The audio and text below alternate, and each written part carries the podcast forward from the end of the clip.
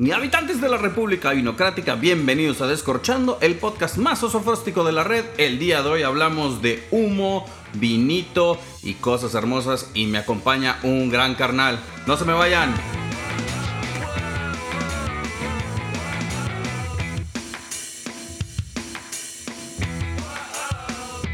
Hablar de vino mexicano es hablar de evolución, hablar de cosas nuevas, nuevas experiencias y cosas que van mutando. Y si algo ha mutado en el estado de Nuevo León, en mi Monterrey querido y hermoso, en el sur de la República Tejana, es la cuestión de la carne asada. Dejamos de echar lumbre y empezamos a echar humo. Y para echar humo, tuve que invitar a nada más y nada menos que al señor Humo Sapiens que está enfrente de mí. Bienvenido, maestro. Muchas gracias, gracias por la invitación a, este, a este podcast que está padrísimo. Este, te agradezco. Y pues muy emocionado aquí de compartirles un poquito de la experiencia del ahumado, ¿no? Correcto. Y, y platicábamos antes de empezar el podcast que eh, estuvimos en el Grail Master, luego nos vimos en la colaboración de Corm, Wine Hunter y Weber. Así es. Y, y, hablábamos de esta evolución donde la gente ya está empezando a no nada más echar un pedazo de carne a la parrilla, sino le está perdiendo el miedo al humo. ¿Cómo lo ves tú? Tú como Weber Ambassador, tú como Tragón, como cocinero, ¿qué estás viendo esta revolución del humo que se está dando por acá? Muy bien, pues antes que nada, un saludo a todos los que están escuchando. Este, espero aprendan mucho de este podcast, que a mí lo que me gusta más del tema de, de la cocina y de lo que hago es, pues precisamente enseñar, ¿no? Este, un poquito de lo que es, pues, asar carne, ¿no? usar fuego y humo en esta ocasión, ¿no? Correcto. ¿Y cómo Entonces, es que esta tendencia ha cambiado? A ver, Pues está, está padrísimo. Fíjate que yo hace como unos, eh, ¿qué habrán sido? Como unos 5 o 6 años, este, ahumé, eh, pues aquí en Monterrey me acuerdo que ahumé unas, unas costillas y un brisket y nadie sabía lo que era ahumar, ¿no? O sea, yo dije, ¿cómo que? Como me preguntaban, oye, pero ese, ese, pedazo de carne se ve como que quemado, ¿no? Está negro por fuera. y luego lo rebanaba y se veía súper jugoso, pero luego tenía un halo rosado por fuera. Y era como que, oye, pero está cruda la carne, pero el centro está gris. Pero a ver, ¿cómo? Y, me acuerdo mucho que en un evento, allá por Carretera Nacional, estábamos ahumando justamente como unos 20 Boston Bots en ese entonces. ¡Qué rico! Para hacer pulled pork. Y me llega un señor así, este, pues muy típico, este, acá norestense, ¿no? Embotado, cinto piteado, sombrero, camisa de cuadros. Y me pregunta, ¿qué onda, compadre? ¿Cuánto tiempo, cuánto tiempo llevas asando eso? Y yo, no, pues compadre, pues como unos, como unas 12 horas. Ah, chinga, pero ya, ya se te quemó, ¿no?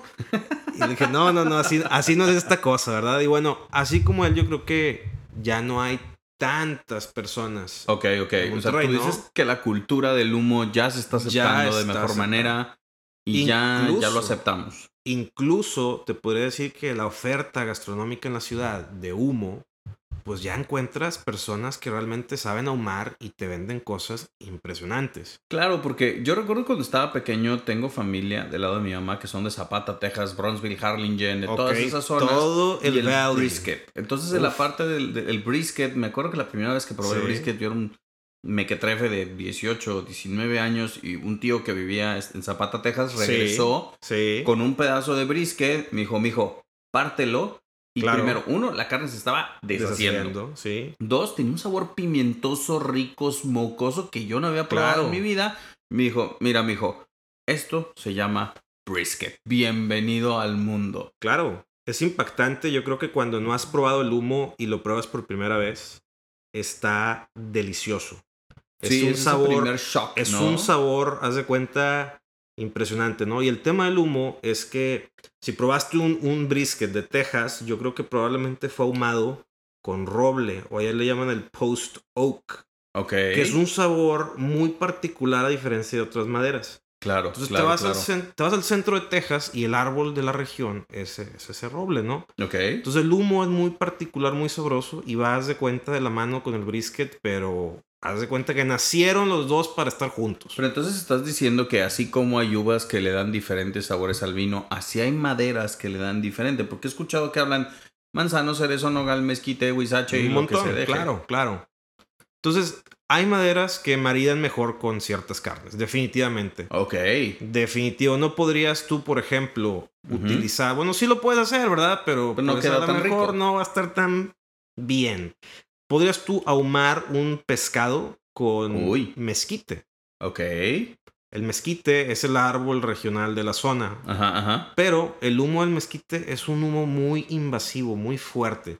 Ok. Es decir, si tú eh, metes un pedazo de leña de mezquite a un asador junto con carbón, sale un humo y ese humo te va a saturar tu paladar de cualquier cosa que vayas a meter a ahumar ahí. Ok, porque es un humo muy pungente, muy, muy, Muy. pesado en, en la boca. Se puede hacer, Ajá. claro, pero no cualquiera lo puede hacer porque requiere de cierta técnica, cierto expertise para poder tú controlar la cantidad de humo que tiene, ¿no?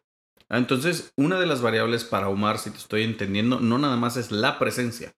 La cantidad de humo puede hacer o deshacer un platillo. Ah, totalmente, totalmente. Imagínate que yo te quiero servir algunos sabores delicados Ajá. Una Y- cantidad de humo y excesivo. te meto el golpetazo punch del mezquite así.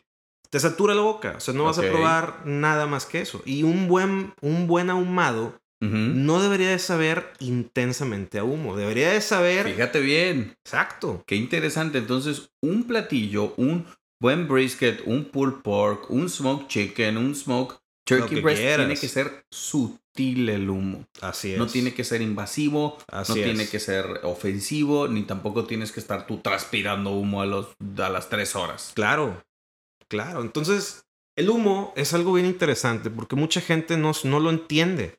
Piensan que es un, un producto, un byproduct de pues meter algo al asador con carbón. Entonces, a mí siempre en los cursos que yo doy, yo llevo ya, pues que habrán sido como unos 5 o 6 años, ya metido con Weber dando cursos en las academias en todo el país. Comercial no descarado, compren asadores Weber y tomen clases en el Weber Deck. Entonces, eh, pues es bien padre porque ahí siempre inicio mis cursos, este, platicándoles pues algo, ¿no? Que es el tema de lo que es el humo, que es otro ingrediente más al final de cuentas. Si tú tienes, si tú tienes en tu asador, tienes un ribeye Ajá. de dos pulgadas y lo vas a sellar y solamente le pusiste aceite de oliva y sal, entonces ahí estamos hablando que tienes el ribeye, tienes el aceite de oliva, tienes la sal y esos son tus ingredientes. Pero si le llegas a meter humo, el humo se convierte en un cuarto ingrediente. Ah, caray. O sea, se considera, como tú dices, o sea, lo consideramos como un producto de cocción sí. y en realidad es parte es de la construcción otro, de un es otro ingrediente, es intencional. O sea, si yo quiero impartirle este, un sabor ahumado a una proteína, Ajá. tengo yo que intencionalmente considerarlo como un ingrediente más. Perfecto. Y en el método de cocción también tiene diferentes tipos de ahumado, ahumados en frío, Claro, las hay- temperaturas, tiene claro. toda una ciencia. No, y es una ciencia, es un arte. Yo, yo incluso este, Smoke decir- artists. Órale, Está- me gusta. está, está bastante complejo. Ok. Entonces, dentro de los de lo ahumado, este, hay cuatro pilares básicos. A ver, a ver. Entonces, estos pilares siempre los tienes que tomar en cuenta porque es lo que te pasa cuando haces un corte de carne Órale. en casa de tu compadre un fin de semana Ajá. y luego quieres repetir ese mismo corte de carne Y no te sale. y dices, ah, chinga, pero pero, salió. pero así le hice, o sea, que, en que- en- ¿cuál fue el problema, no? Ok. Es algo que muchas, mucha gente toca tema en la, en la clase. Oye, ¿qué hice, no? Entonces, hay que identificar cuatro cosas, ¿no? Ujú. Primer cosa es que tienes que identificar en qué estás cocinando. Ok. Estás cocinando el corte en un asador estándar, Eh, carbón, de tapa abierta. tapa abierta. O sea, es una parrilla y quieres ahumar, pues ahí no se puede, ¿verdad? Claro, porque el contacto del humo va a subir y te va a ahumar es. un pedacito nada más. Exacto. Entonces, para los que no saben, la diferencia entre un asador y una parrilla es que el asador tiene tapa y la parrilla no. Ándale. Bueno, lecciones básicas. de lecciones de- Dícese del norteño de si tiene tapa, es asador. Si no tiene tapa, es parrilla. Es parrilla, Y exactamente. si tiene palanquita, es asador argentino. Parrilla Eh. argentina. Exacto. Entonces, tenemos que identificar primero en qué estamos cocinando, ¿no? Este, bien. Es un, es un ahumador vertical, es un ahumador este, de reverse flow, es un stick burner que le metes leños para prenderlo. wow. O sea, hay bastantes tipos de cosas en las que puedes ahumar o cocinar o lo que sea, ¿no? Que va a utilizar fuego y humo. Ajá, ajá. Número dos, tienes que identificar la proteína que vas a usar. O sea, es decir, yo, compro un corte de carne, este, que voy a tomar un brisket, y si lo compro ese, este, lo compro Wagyu, y luego compro uno... Hijo de Juancho Nieto. Oh, sería delicioso, ¿verdad? Ajá. Pero luego compro uno Angus, y luego compro uno Nacional.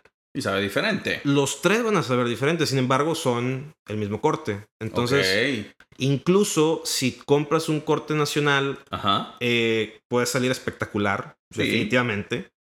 Si compras un corte nacional en tres partes distintas, pues vas a tener tres Es variable. variables y- distintas, cómo ¿no? tratan la carne. Ajá. De tres maneras. Entonces, ese es el segundo pilar. Muy bien. Tercer pilar es qué es lo que le estás poniendo para sazonarlo.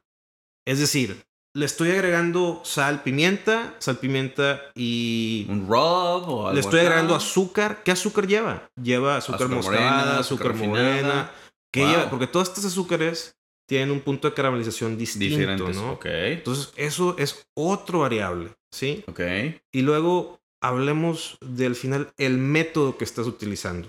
Eso te da a entender más o menos cómo va y por dónde va a ir el corte. Así es, o sea, ¿dónde, ¿cómo lo estás poniendo? Es decir, este, lo estás sacando del refrigerador, Ok. inmediatamente lo estás metiendo al ahumador, o lo dejas reposar, Está en salmuera. no está en salmuera, no está en salmuera, este, lo pusiste cerca del fuego, lejos del fuego, lo envolviste antes del, del stall, o no lo envolviste, utilizaste aluminio, utilizaste papel estraza. Entonces, estos cuatro pilares Ah, se pueden desmenuzar. En N, N combinaciones. Entonces, cuando alguien me dice, oye, Julián, es que quiero hacer un corte y lo hice así y lo quiero volver a replicar y no sé, no me salió, Ajá. pues yo les digo, es que mira, si desde que tú ya empezaste a cambiarle el rub, tú ya usaste uno de, De tal marca y luego lo compraste marca. otro y quieres hacer lo mismo, pues no te va a salir igual. O sea, tú, sí- tú dices que, que se vuelve medio científico y estandarizado. Para poder tener el mismo Claro. resultado, tienes que controlar las variables de la temperatura, el rub, el spice, el humo, o sea, Sí. las cuatro variables que tú ya mencionaste. Yo te recomendaría, si quieres empezar a Ajá. ahumar y quieres ya meterle un poquito más de galleta, este, pues lo que tienes que hacer es mantener estas variables siempre constantes. Ok. El mismo tipo de madera, del mismo lugar, Ajá. con el mismo tipo, que sea la misma tipo de madera. O sea, que sea roble, que sea pecan, que sea applewood o cherrywood, que siempre es el mismo. Ajá. El rub trata de usar el mismo, El mismo rub, ok. trata de ahumar en el mismo ahumador y la metodología trata de mantenerla igual. Para que Entonces, te dé el mismo resultado. para que te dé el mismo resultado. Y una vez que lo domines, oye, ¿sabes qué? Vamos a agregarle esta otra cosa, ¿no? Ok. Es, un proceso, es un proceso un poquito tardado, yo lo sé, pero así formas tus bases y de parte de tus bases ya haces lo que tú quieras, ¿no? A ver, pregunta complicada. ¿Un corte pinche se puede arreglar con humo? Porque eh, tal pareciera que puedes enmascarar muchas cosas. ¿Qué tan, qué tan pinche estamos hablando? No, a ver, eh, vam- vamos, es que también, o sea, es por lo que me estás platicando, pues Sí. pudieras decir, puedes agarrar un pedazo de carne medianamente graso, Sí. pues lo puedes, eh, Ah. le puedes meter algo así y se hablemos, hablemos de lo que es un corte pinche, porque... Sí, porque este, puede, puede haber una, puede haber una misconception de que es Exacto. un corte pinche. Entonces, eh, por corte, un, un mal corte, digamos, Ajá. cuando ahumamos, para empezar, siempre tienden a ser piezas grandes, ¿no? No son piezas pequeñas ni individuales. Así es. O sea, el, tienen bo- que ser- el Boston Bot, que es un, que es, de cuenta, pues la espaldilla del cerdo, ¿no? De cuenta, es el, el hombro del cerdo, por decir. Ajá. Es un corte grande, muy grasoso, que aguanta mucha frega. O sea, puedes Y lo dejas y, y, lo dejas, y lo dejas. maltratas y lo haces mal y te sale bien. Ok. O sea, sale, sale comible, sale bien. Vas vas a seguir siendo el héroe de la fiesta. Ajá. Vas a estar tomando un vino delicioso y vas a estar comiendo un pedazo de carne ahumado, de cerdo, y ya estás ganando. O sea, Pues ya, ya, ya, ya la ya ganaste. estás ganando, ¿no? Ajá, o sea, súper bien. Pero no es el punto, quieres siempre lo mejor.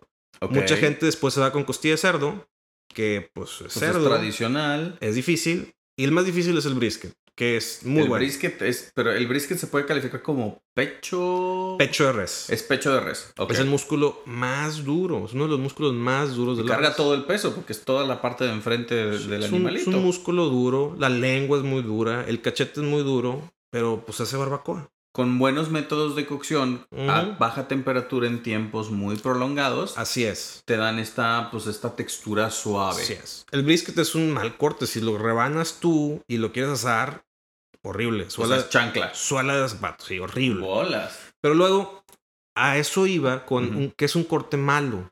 Un corte malo es un corte duro. Ok. Muy fibroso. Que tú lo muerdas y, híjole, este está incomible, está bien duro.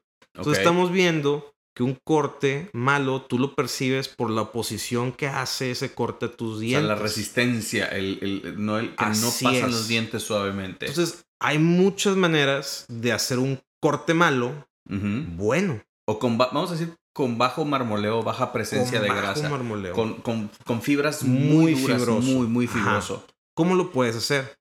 Pues hay bastantes métodos. Un método, eh, pues yo creo que podrían descubrir que es utilizar un, se llama Jacquard Puncher, Ok. que ese es un aparatito que es como un sello de oficina. Así es que le pegas y pum, Ajá, ajá. sellado con tu nombre. Pero en lugar de tener un sello, tiene navajitas. Ah, y perfora. Entonces perfora. Entonces hablemos un poquito de las fibras musculares. Ándale. Entonces, esas fibras musculares están como, imagínate, eh, como en los ranchos hay mecates Ajá. que están enrollados en su mismo eje. Ajá. Así es igual en una fibra muscular bajo el microscopio. Entonces están, están muy ten- ten- tensas. Están tensados. porque están, eh, pues sí, enrolladas sobre sí mismas. Están tensados, pero luego a lo largo, a lo lado de esas fibras musculares también hay tejido conectivo fibroso. Que se suelta. Duro. Entonces, ahora hago la analogía. Este, si tuviéramos una toalla enrollada con agua, Ajá. y tú y yo la agarramos lado a lado y la apretamos, esa agua empieza a escurrirse. Claro. Y eso es lo Claro, que sucede claro, con un claro. corte cuando lo metes al asador. Pues sale grasa y sale, y sale jugo cuando lo metes al asador. Pero si cortamos esas fibras, se mantiene más jugoso y es más suave. Ah. Porque- Todo ese líquido no se cae. Porque si quisiéramos exprimir esa fibra muscular, pues ya no tiene dónde Ya no enrollarse. tiene de dónde dar. Ya no hay dónde. ¿no? Entonces hay más agua. Entonces tú dirías que los cortes con menor aporte, o sea, con, con fibras más duras, por ejemplo, un método que se me ocurre que es estofar. Es, por Los ejemplo, franceses. los franceses estofan y hacen muchos ahumados con Claro. cortes. El rump, que es muy fibroso, con muy duro, lo dejas, Lo lo, dejas con brasean. algo de líquido y solito se vino, deshace. zanahoria, cebolla, Ajá. apio, mucho tiempo. Entonces, ese es otro método. Ya hablamos de uno que es el método mecánico, que, Que es perforando. Otra manera es, pues agarras un pedazo de carne, le pegas con un martillo y haces una milanesa. y lo aplanas. Entonces queda suave también, porque Pues esas sí. fibras de musculares Ya la se rompieron. Ok, ok, ok, ok. Otra manera de hacerlo suave es Ajá. muy interesante, un poquito más científico, es la manera enzimática. Que insertas una enzima que eh, suelta. Enzimas proteolíticas se llaman así. Y papaya. Ay, hijo de- Papaya. Papaya, es la papaína, papaína de la semilla de la papaya. Que es, le inyectan a los cortes y por eso tienes cortes que en esencia pueden ser duros, pero aflojan las fibras. Se vuelve súper suave. Pero pierden agua. Pierden agua, no necesariamente. Lo que sucede es que ahí, este, al contrario, lo ablandan y se quieren pasar de listos y le agregan más agua. Ah, entonces en el proceso de ablandado proceso agregan ablanda- volumen de agua y te lo venden más, más caro. Pues los lugares donde te venden carne muy suavecita congelada, beware. Ándele Carne usted. congelada eh, siempre debes de tener cuidado porque pues tú la compras. Ok. Imagínate una barra de ribeye de 7 kilos. Uy, qué cosa más hermosa. chulada, pero está un poquito dura, no estuvo de tan buena calidad. La inyectamos con ablandador líquido que tiene enzimas. Ajá. Va Por ejemplo, afloja, pero también de pesar 7 kilos le meto unos 2 litros de agua, pesa 8 9 kilos, lo meto al congelador y te lo vendo congelado. Pero entonces lo que tú estás diciendo es que un buen indicador de la calidad de carne es dejarlo descongelar y ver el volumen de agua que pierde. Pues no necesariamente es como el indicador bueno, pero si eso pasa, Ajá. es Te indica del tratamiento de la te carne. picaron los ojos. ¡Sas! Sí. Sea, y si te lo venden caro, como algo premium, pues Ajá. aguas, ¿verdad? Claro. Es un buen tip que les puedo dar cuando compren carne. Muy bien, vamos a, vamos a platicar de lo que estamos pisteando ahorita. Vamos a entrar en materia. Nos estamos tomando, porque el lunes, fuck this shit, un Viñas de Garza 2016 Chardonnay con barrica. Ah, qué Uf. cosa más hermosa. Maldición gitana, venga, chepa acá. Venga a mí. Y vamos a hacer una pequeña, un pe- pequeño ejercicio de cata para poder Ajá. expandir los, los límites del humólogo. Ujú. Vamos a probar el vino, me vas a decir qué te parece. Y luego vamos a empezar con la ronda rápida de... Tú me tiras un platillo, Ok. yo te tiro un vino. ¿Sale? Entonces tú me dices tal, y yo te digo qué vino. Ok. Y platicamos por qué. Y así vamos a. Lo que quiero que entiendan mucho de que si lleven del ejercicio es que no le tengan miedo al humo. El humo puede ser un, como tú dices, un buen, un buen, pues un complemento para Claro. un sabor, un buen sabor, un buen ingrediente, pero también tiene, hay que tenerle respeto. Claro. Y vamos a demarcar que sí y que no. Y Ujú. vamos a romper las reglas. Por eso quise Muy bien. empezar con blanco. Ok, porque- excelente. Maridar humo con blanco Me encanta. es algo así. Pero bueno, ¿qué, qué, qué- qué- qué en el vino, ¿qué, qué te da en la nariz? Tú que tienes nariz de parrillero. A ver, humo. Ah, no. Nah, humo. y el güey viene oliendo humo. Sí, ¿verdad? Eso pasa, se sobresatura la nariz, ¿no? Con el humo. Sí, sí, me puedo imaginar. Yo terminé sobresaturado de humo. Todavía me bañé dos días después del Grill Híjole. Master. Y Híjole. me decía mi esposa, güey, sigues oliendo a rancho, pueblo, establo Es difícil. y humo. Y sí, sí, o sea, se te, te impregnas te, bien cañón. te tienen que realmente creer, ¿verdad? Sí, pues sí. no le queda de otra a mi esposa. ¿Qué, ¿Qué estás persiguiendo en la nariz? Cuéntame. A ver, pues algo un poquito. Pues notas. Estará como, a- como un poquito dulces, Ok, frutadas. ok. ¿Dulces del estilo caramelo o dulce del estilo eh, vainilla? Más vainilloso, Vainilloso, ¿no? Más, más sutil, más suave. Ok. Como, a- como a flores un poquito. Ok. Hijo. Sí, es que este es, un, este es uno de esos vinos que lo dejas y lo dejas y te da y te da y te da. Qué rico. ¿Encontraste algo de mucha frutalidad y cí- cítricos o no? Cítricos, un poco, ¿no? Muy poquito. Como, como un poquito a. como a cáscara de limón, ¿no? Pero muy leve. Pero muy leve, así, limón amarillo. Una cosita de nada. ¿Qué tenemos Sí. más? ¿Sientes más yogur, caramelo, especias por ahí? ¿O que no estás... manzana verde no tenemos? Manzana verde. eh, pues podría ser así un poquito tart, ¿no? Un poquito, cualquier cosita. Poquito. Pero lo mejor de este vino está en la boca y te invito a que lo pruebes. A ver. Porque... Mm. Al tener un cierto grado de añejanza en las barricas, le da este carácter untuoso, sedoso, Uf. rico y que te invita. Y ahorita que lo estás probando, vamos a empezar la ronda rápida. A ver. ¿Con qué lo maridarías? Híjole, a mí se me antoja algo. eh, me gustaría como un pork belly Ajá. en lajas, Uf. ahumadito. Ok. Mejor que unos encurtidos. Ok, para que la acidez nos ayude un poquito. Un poquito unos nabos, cilantro, zanahoria. Ok. Algo así, ¿no? Este, un poquito ahumadito con fresco, con frescura. Perfecto, perfecto. Me encantaría. ¿Y con qué no lo maridarías? ¿Con qué no lo ma- ¿Qué dirías? Esto sí es así como que "Ah, es demasiado. Pues con algo excesivamente dulce, ¿no? La Ok. mejor. No, no mire Ok. tanto alguna, alguna salsa muy, muy dulce. Yo miré un poquito algo más picante, Ok. algo más picoso, vinagroso, Ándale, o sea, humo, ¿no? Tipo Nashville barbecue más que Texas Austin style barbecue Eh, o Carolina style, como pues cuál me te gustaría, gustaría. pues sí, sí, como Central Texas, ¿no? Así pimentoso, Órale. ahumado, ¿no? Perfecto, Sí, perfecto. clásico, estaría perfecto esto. Muy bien, muy bien. Ahora tú me vas a tirar un platillo y yo te voy a decir, me vas a describir el platillo. Es, mira, por ejemplo, Así, este así, platillo así. tiene estas notas, este sería el Mm. proceso de manera muy breve. ¿Cuáles son los atributos? Es tiene grasita y yo te voy a regresar el vino y te voy a regresar por qué. Y es para que los también los podcast escuchas habitantes de la República Vinocrática afiliados al Partido Libre del Vino Mexicano, cada vez que me vayan a uno, uno o de los más restaurantes o en su casa le quieran pegar al Lord of the Smoke Ring, puedan hacer algo rico y lo puedan maridar con vino. Así que, órale, dispara. Dispara unas costillas, unas spare ribs ahumadas. Ok, Eh, perfil de sabor, vamos a ponerle un humo de cerezo ok. con un poco de azúcar moscabada, pimentón, Uh. ajo, pimienta. Ok. Clásico de clásicos. ¿Qué recomendarías? Tiene aporte de grasa, tiene más grasita, tiene Mucha, ¿verdad? mucha grasita, mucha Ok. grasita muy suave, muy jugoso. Ok. Puerco. Vamos a irnos por un tinto sin barrica. ¿Por qué? Porque necesitamos esta frescura, esta acidez. Por ejemplo, se me antoja el caporal de Hacienda Guadalupe, Muy el bien. Grenache de, de Kruger también. Ya si andan, me- si me pones muy así, muy, muy, muy de un, un solo vino, te diría, por ejemplo, el Rosé de Casa Madero. Órale. Bueno, bonito y barato, súper fresco, muy frutal, con buena acidez, porque necesitamos que esta grasita, que cuando tú sacas el azúcar, el pimentón, Ujú. necesitamos algo de acidez Para cortar. para cortar y que pueda ser mucho más mucho, mucho más, este, pues, pues sí, más coqueto y que el bocado te invite más, más, más, más. Claro. ¿Ok? Híjole, qué rico. Ajá, venga, otro. Échame otro. Otro platillo. Eh, vamos a probar un igual, este, un brisket.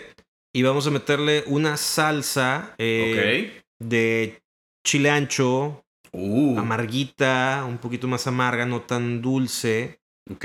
Vamos en que tenga también un, pues un panecito pachoncito así, super soft. Un brioche así Un súper. brioche delicioso de esos que, que nos gustan tanto, ¿no? Saludos a Brett. Sí. Saludos a Brett y su brioche que es mágico y Majestuoso. Vamos a poner ese brioche, una rebanada de brisket gruesecita, igual, Ok. muy ahumada, eh, sabor a res, Ok. intenso. Y vamos a poner unos encurtidos de pepinillos y cebolla. Ok, ok. Fíjate, ahí te voy a, te voy a tirar un, un, un, un curveball. A ver. Yo me lo tomaría con eh, un vino blanco, Ok. Bionier Sauvignon Blanc. O, sí, Sofí. Sofí. Blanco que lo reseñamos en el episodio pasado. Ajá. que es un vino muy floral con estas notas cítricas, pero estas notas tropicales también. Muy bien. Porque no quiero el clásico conception de que puedes ponerle vino tinto. ¿Por qué? Porque utilizaste la palabra mágica, chile pasilla. Chile. Y estos chilitos necesitamos, nos aportan este smoke factor, que con un vino blanco yo creo que pudieran estar. Este vino blanco es muy cremoso, muy amielado, Qué rico. que puede llegar a complementar. Pudiéramos habernos ido con la fácil tinto con chingomil de barrica, nada más Pues que a la pero- segunda, a la segunda Mm. de cambios, tu paladar iba a decir, what the flying Damn. fuck is happening? Saturado. Sí, saturado, mal, mal, mal, mal. Claro. plan. Entonces a mí se me hace ese. Shoot another one. A ver, otro de mis favoritos definitivo es la comida eh, asiática ahumada. Ah, chis.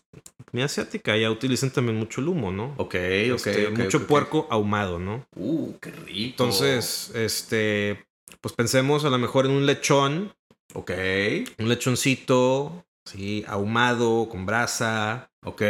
cocción lenta, vuelta y vuelta, y Muy humo, bien. ¿no? Súper grasoso, piel crunchy, Ok. en una tortillita de maíz, porque pues ese es el lechón, así debe de ser en tortilla Sí, de maíz. Tortilla de maíz. Aunque sea asiático de por allá, ¿no?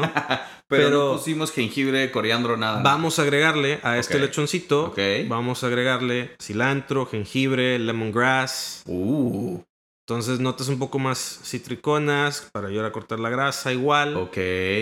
Este, ¿qué, qué le, ¿Qué le pondríamos? ¿Sabes qué? Ahí nos vamos a poner bien interesantes. Pudiera ser, pudiera ser.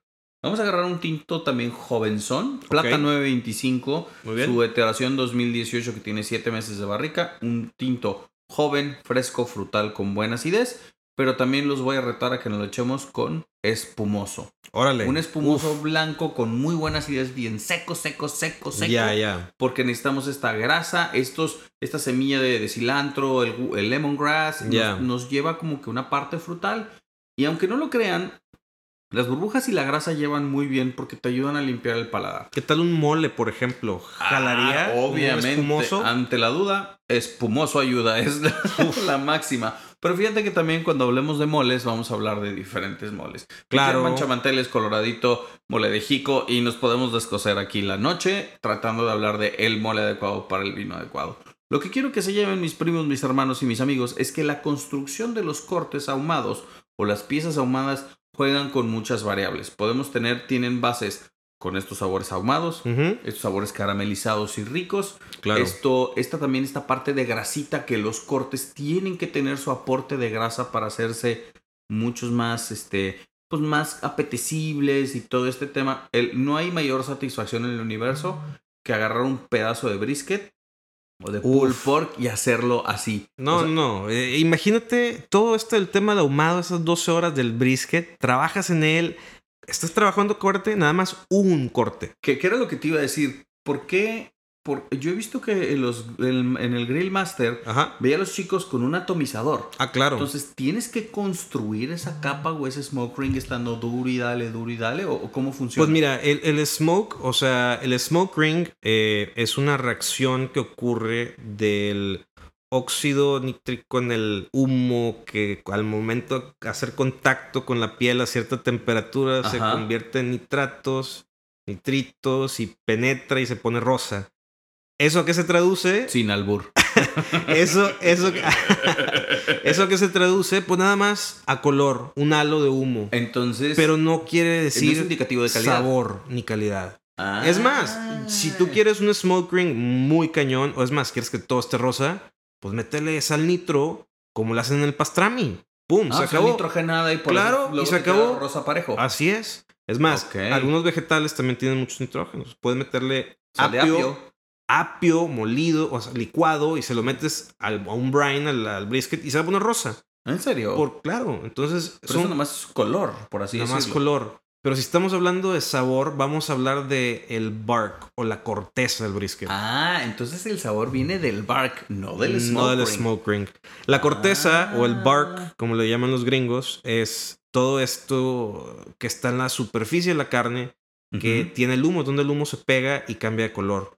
Entonces- se va haciendo capa tras capa. Esta tras capita capa. del, del brisket es lo que tiene el sabor. Si tú rebanas el brisket, Ok. es bien importante que el cuchillo nunca lo limpies porque cuando está rebanando, el cuchillo trae la grasa y el humo de afuera Ah, hacia y está adentro. integrando. y estás embarrando, ¿no? Si tú cortaras el brisket y Ajá. le quitaras toda la parte externa y quisieras probarlo al dentro, pues nada más sabría carne de res, ¿no?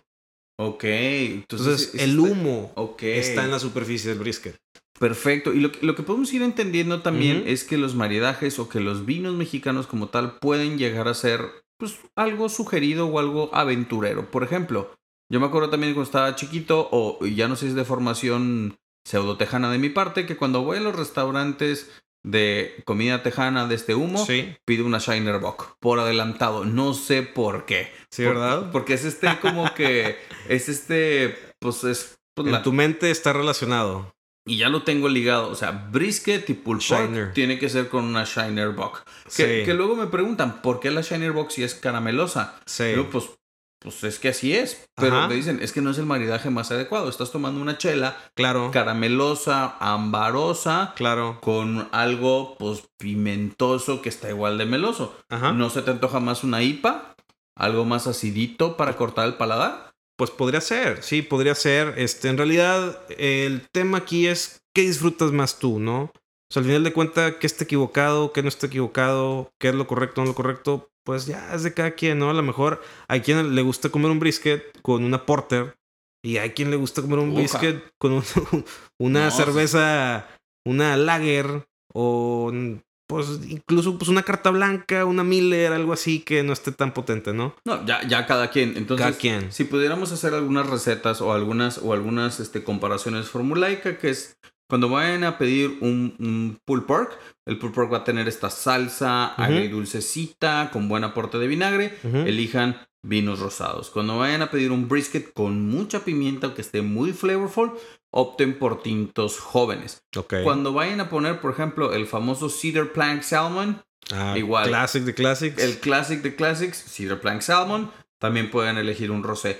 Vinos blancos también se los recomendaría para algunos cortes que tengan eh, estos, estos polvos, estos chiles, estos Ajá. rubs pasados en Con- azúcar, caramelo y también café. Por ejemplo, los retaría que un día se echen un rub de café, un, no sé, un pork belly o algo así. famosísimo rub de nosotros, eh, que hacemos muy seguido, que ya a nosotros ya estamos como, pues ya lo conocemos íntimamente, ¿no? Es el rub para la picaña. Tenemos picaña ahumada y le ponemos un rub a base de café molido. Ajá. Por favor, no usen café instantáneo. Por favor, no, no Por lo favor, hagan. no, porque ya me ha tocado alguien que ha dicho, oye, lo hice y no me salió. Guácala de pollo. ¿Verdad? Es café molido, fino. Le ponemos café, comino, azúcar y sal. Qué rico. ¿Y por qué los rubs llevan azúcar? ¿Para la caramelización? Para la caramelización, justamente. Va, va, va. Entonces queremos generar una costra. Entonces la picaña, por ejemplo, nosotros la, le damos nada más un ligero toque a humo de aproximadamente 45 minutos. En lo que está listo una picaña de 2 kilos. Con el método del fuego indirecto. Qué con la tapa, ¿no? Y un poquito de humo. Ok. Y cuando, cuando calificamos todos estos platillos también, lo que les quiero comentar es, acérquense a Weber, porque dan cursos y, a yo he aprendido, sobre todo en, en la intervención que tuvimos en el Pop-Up Wine Hunter Corn Weber Grill, aprendimos que también los cortes de carne tienen su proceso y el ahumado también es un proceso Claro. es un rito y tienen que tenerle espacio. Porque el primer error que podemos hacer es tomarlo como parte de un proceso acelerado. No hay más paciencia, decía un amigo, no hay más paciencia de un pastelero. Creo que acabo de entender que no hay más paciencia que un maestro ahumador, porque esa sí es paciencia y no fregaderas. Estar cuidando, estar velando, que no se te queme, que no se te suba, que no se te baje. Sí es. Y es estar cuidando, cuidando y cuidando. Así que la idea también es que tengamos esta amplitud de pláticas, esta amplitud en el vino mexicano, esta amplitud de platillos. Y pues bueno, antes de terminar el episodio, Master, tienes un minuto para decirle a la gente comerciales descarados que siguen tu vida, qué estás pensando en el día de hoy, cuál es tu proyección astral, descósete que hay público. Muy bien, pues este, ahorita estamos trabajando eh, con Weber, dando cursos, mejorando cursos. Tenemos varias colaboraciones ahí que queremos hacer. Este, vamos a invitar a gente del medio gastronómico a enseñarlos un poquito a dar las clases, este, invitarlos a que compartan algunas de sus recetas y pues mejorar la experiencia para ustedes, ¿no? Lo que queremos es transmitir la sabiduría y técnicas detrás de la comida, ¿no? Porque pues Excelente. Qué, qué padre que todos cocinen, pero que lo hagan bien, ¿no? Y que logren lo que quieren. Entonces estamos trabajando en eso. Este, también por ahí estoy ahí con mi negocio de las tablas doble J, son tablas de picar ¡Uh, qué padre! de madera, este, encino nacional, este, que traemos de Ciudad Victoria. Y pues las fabricamos, las grabamos, entonces ahí pueden también encontrarlas en mi página de Instagram como arroba tablas J. Este, y pues ahí en, el Instagram siempre subo mis posts de comida y me pueden preguntar lo que quieran hacer, cómo hacerlo y siempre les paso mis tips arroba humo sapiens. Yo les recomiendo que lo sigan porque si hay alguien que se ha encargado de compartir este conocimiento del oscuro y el fino y refinado arte del humo ha sido el maestro. La verdad, piérdanle el miedo, por favor, inviertan en un buen asador. Pueden empezar a hacer sus pininos en su asador Weber bien, Claro. bien pequeñito. Pueden empezar a entender, aprender, darle saborcito. Ya después se me compran los artículos y los artificios necesarios. No me están dando, pero utilice el cupón de descuento Sosofróstico y obtendrán 0% de descuento. Yo le confieso mi amor a Weber porque aprendí que desde que tengo un Weber o tuve un Weber, aprendí a hacer la carne y aprendí a respetarlo y aprendí que una, un asador es mucho más dinámico. Puedes hacer pizzas, puedes hacer ensaladas al grill, Todo. puedes hacer postre y no nomás me puedo limitar a la carne. Así lo es. Maestro, muchas gracias por haber estado aquí y pues bienvenido cuando quieran. Este fue el episodio 10 de Descorchando. Se despiden de ustedes sus amigos José Julián Salinas. y Carlos Celso Sofrósticos Solares pidiéndoles por favor, ya bajó el calorcito, vamos a tomar blanquito, hagamos patria, tomemos vino mexicano y hay que decir, Chin, chin. salud.